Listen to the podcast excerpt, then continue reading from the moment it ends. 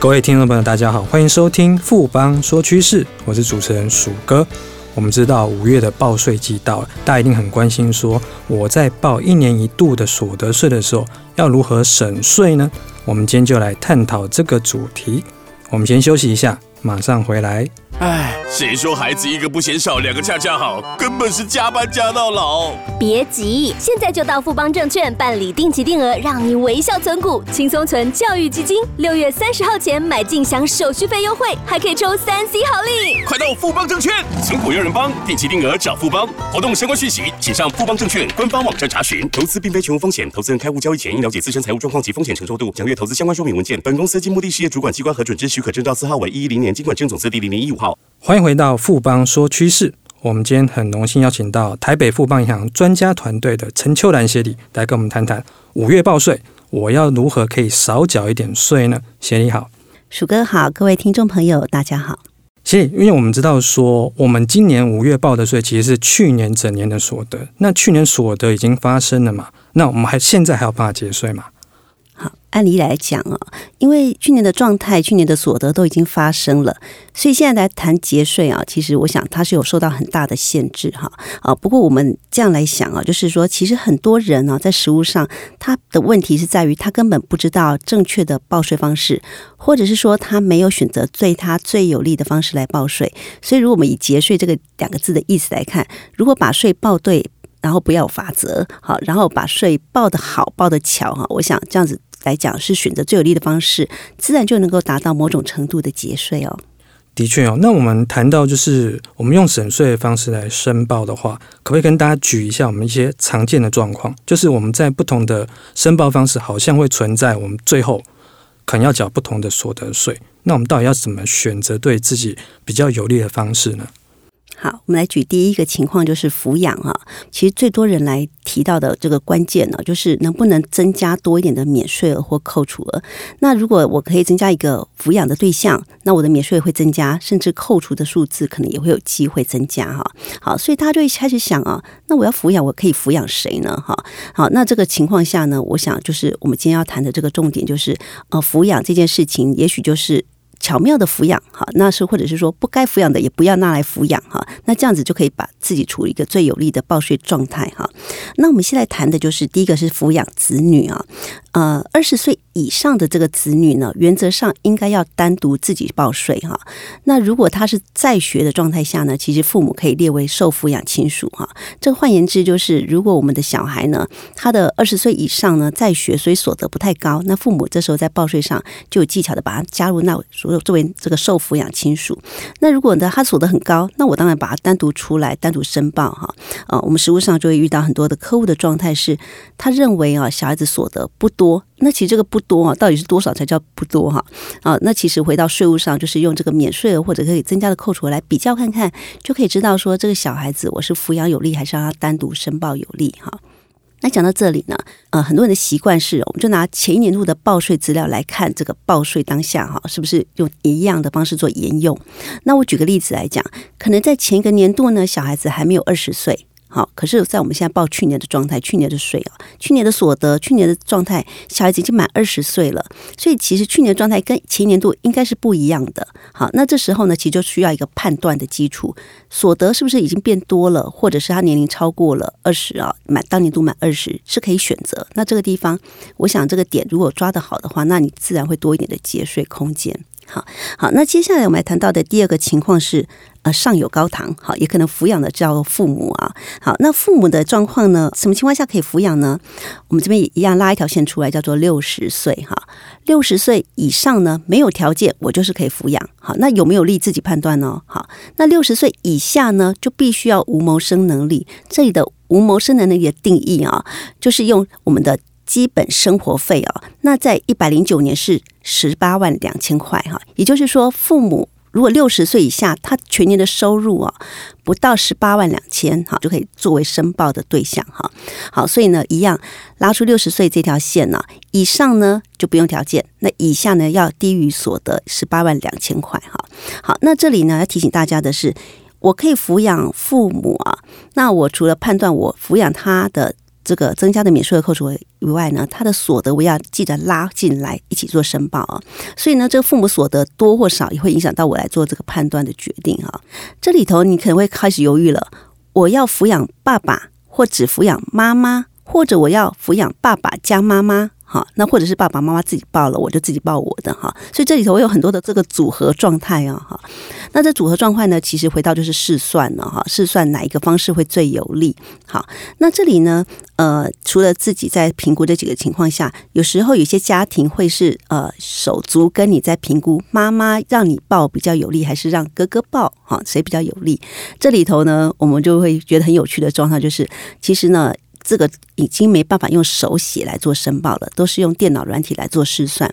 那电脑软体呢，自然会帮你判断出，嗯、哪些对象啊一起报，它税额是多少？那你看它能不能就是取决于就最有利的状态来做一个申报基础。的确有，学姐这边有提到一个重点，就是不管怎么样，不同的状况下，一样都适用适用同一件事情。那件事情就是说，你来报了抚养之后，同时你要把你被抚养那个人的所得。你要把它加进来一起算所得，这个东西绝对是不能漏掉。那你可能到时候就可以比较说，我省下来的这些免税额是不是划算？万一如果对方的他的所得其实高于那个免税额或扣除额的话，那其实你抚养的话有时候不一定是划算的。那接下来我们来谈一下说，在房地产涉及到我们要报所得税的时候，因为我们知道说有很多人是所谓的包租公、包租婆，这个部分的话，好像有一些。可以扣除的一些方式，就是有些费用是可以免除的。这部分的话，谢你怎么看？嗯，我们提到的就是已经都发生了嘛，好，我都有租金了，我现在要报税了。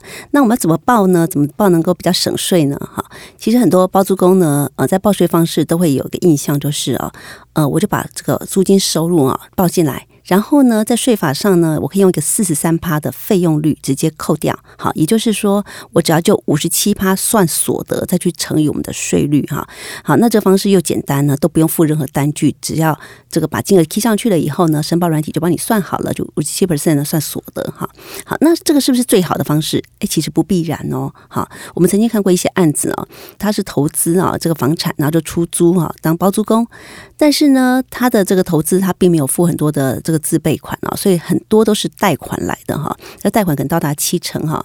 那这个七成呢的贷款呢，就很多的利息哈。那所以这里头的它的收益啊，就会很多都去付了这个利息，也就是还他在投资啊取得这个收益有一些费用的概念哈。好，那税法其实对于这种包租公啊，其实并不必然你就用四三八的方式，唯一的方式去做报税是可以选择的哦。好，不过好多人都不知道。好，那哪些费用是可以列的哈？我要出租这个房产。我一定会有缴地价税、房屋税，好，这是一个税费的成本。好，那再刚刚提到的利息，好，利息呢？如果我的这个利息哈，是因为我要买这个房产哈，出租，所以我才做的贷款啊，不是那个房产买了才去把它抵押借钱出来，好，他用哈，不是啊，是我要买这个房产。那所做的这个贷款哈，那这贷款利息也是一个费用啊，哈，也可以列哈。那再来就是中间呢，可能会有有贷款就有房产这个的产险费哈，还有呢。呃，我们会有甚至有一些修缮呢。那这个修缮呢，呃，因为出租所必要的这样的一个修缮呢，增加这个屋况的条件哈。那这些呢，甚至还有一个折旧啊，这些都是加起来啊，是我这个房产在出租取得租金对价呢，我所必须要做的花费。我们把这些费用项目啊，这些税费项目加起来啊，如果大于刚刚讲的租金的四十三 percent。那我其实可以用选择用这个有点像是核实的概念哦，实际的支出来做列举哈。那列举呢，我就不要用四三 percent 来来做这个扣除了。好，那我这样子呢，呃，有可能哈，让应税课税的所得啊，从五十七 percent 啊降到更低。好，好，所以呢，我们举例来讲，就是呃，如果这个房产是高杠杆哦，就是房贷多一点的呢，那那记得呢，一定要这样子算一下哈，算一下呢，也许就可以帮你省下一包的税款。其实这边有提到一个很重要的关，就是你当包租公或包租婆，你的购物的贷款利息是可以拿来去抵费用。那重点就是说，它加一加，包括其他的所有可以抵的费用，有没有大于所谓的原来的标准费用率四十三趴？都是大于这个比例的话，你当然用利举来扣的话，是会比较是有利的方式嘛。那我们接下来再谈到就是说，我们知道说。报税有所谓的标准扣除额跟列举扣除额，那这两个我们在选择的时候有什么判断的标准呢？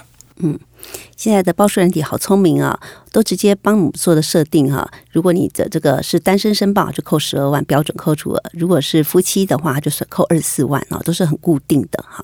好，那在这个软体上呢，你可以下载的一些扣除的资料哈。其实我们现在有很多的这个呃，不管是我们捐赠啊，或医药费啊，或保险费啊，哈，这样的支出，那些机构呢都有上传了哈。大部分都有上传哈，特别是保险公司哈，还有一些大型的医院啊，或者大型的这些社福机构都有上传了。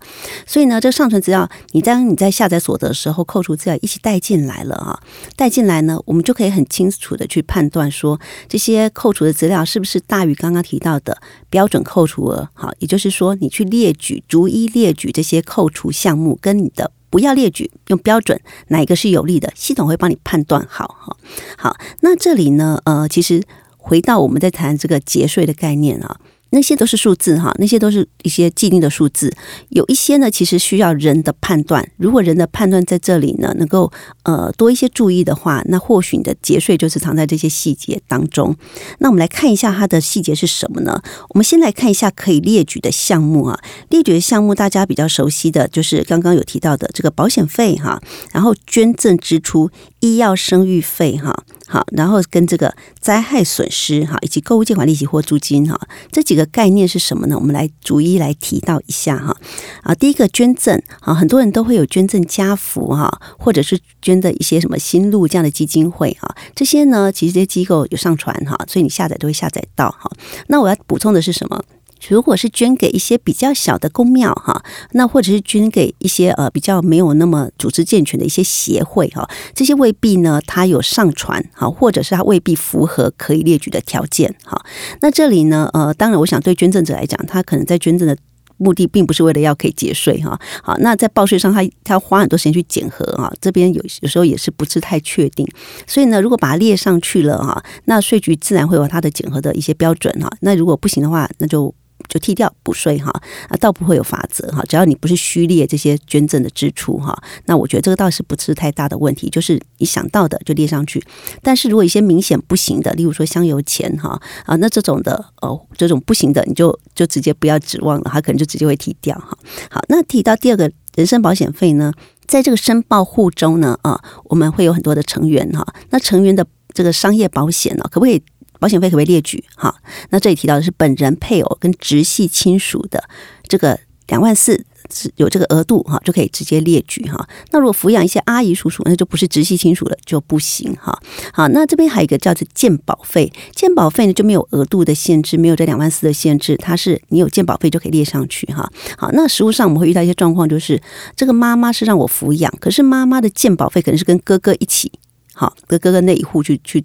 加保他的眷属哈，所以那个这个妈妈的健保费，我这户我可以列，还是列在哥哥那里哈？他是跟着人走，跟着妈妈走的哈，所以不管是妈妈是跟着谁去保那个健保哈，所以呢，在在我所得税，我抚养妈妈，妈妈的健保费就在我这一户来作为一个实支的列举哈，他就没有受到额度的限制，也不在两万四以内，就另外的一个额度哈。好，那么接下来听到医药及生育费，医药及生育费呢，医药呢，呃。就想到一些医疗的行为哈，所以一些呃常见的一些美容啊，或者是齿列矫正这样的情况呢，啊，我想如果说它是医疗必要的哈，有医生证明这个都可以列哈。那甚至呃，你必须要呃，必须要去想一下，就是说我会拿得到单据啊？因为有时候没开单据给你，你也没办法列哈。好，那如果是直接看起来它是个健康检查，那不是个医疗行为，那这种在国税局在审核上呢，对于美容哈或者是这种健康概念的啊这个检查费，它是不会作为。可列举的项目，那生育费的概念呢？我们就要提到，就是呃，生产的花费可以，坐月子中心就不行。好，那我们提到的接下来就是比较多人应该要特别注意的两个大的项目是什么呢？就是自用住宅购物的借款利息，因为这个金额可能不少啊，或者是我有房租的租金支出哈，我是承租人哈。那政府这个概念税法的规定是什么呢？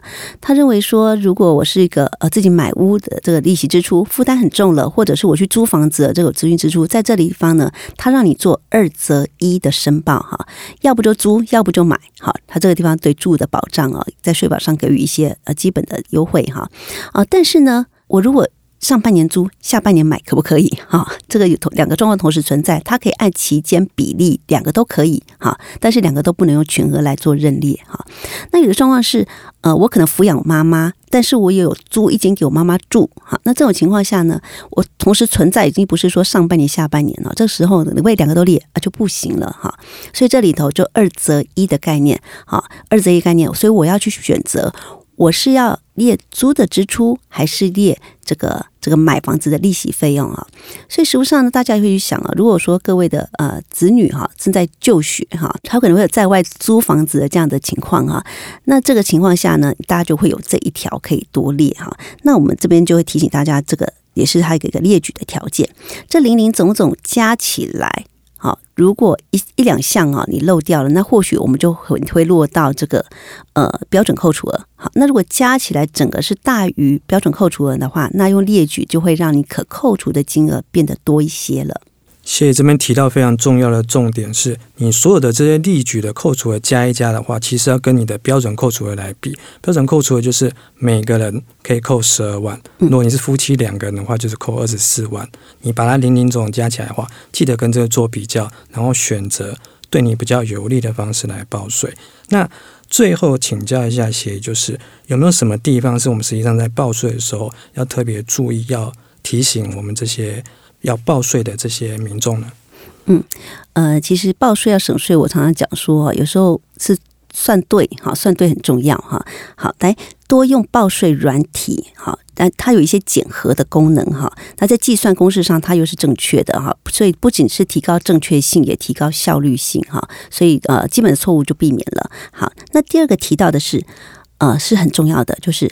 其实下载的资料不必然是完整的哈，这是什么意思啊？大家都会相信说，我去国税局这个网络或者在柜台上啊，就做了一个申请，这个所得资料应该都很完整啊，哈，那怎么还会有漏呢？好，那因为我们在所得掌握上呢，其实很多的所得不必然都有。上传到国税局，好，所以我们在下载下来的这个后端使用者就拿不到完整的资料。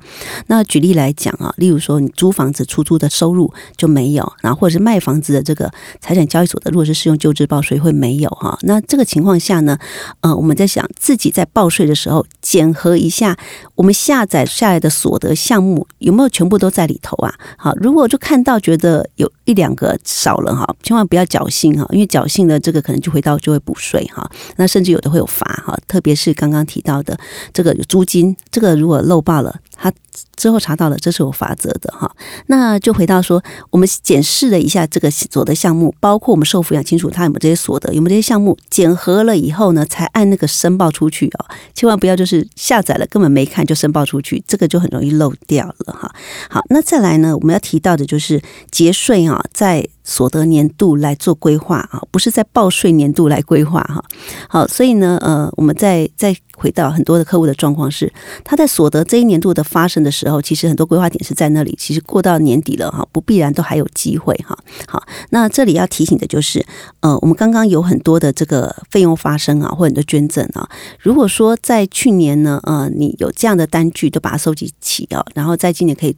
完整的去报税，千万不要认为就是说哈，呃，我这个可能在单据上稍微有点模糊的空间，我记得有哈，我都先填了，然后事实上那个在单据补不出来，那这个情况也不太可能会有机会去过关哈啊，那或者是说某笔所得就把它低调了，delete 掉哈，然后呢，然后认为国税局不一定会知道，反正他来再来补税，那其实以现在税局的这个查税网络资料的大数据的分析，其实是很容易用电脑比对出来，还不用动到人工查税。电脑比对出来了，就直接开补税单了哈。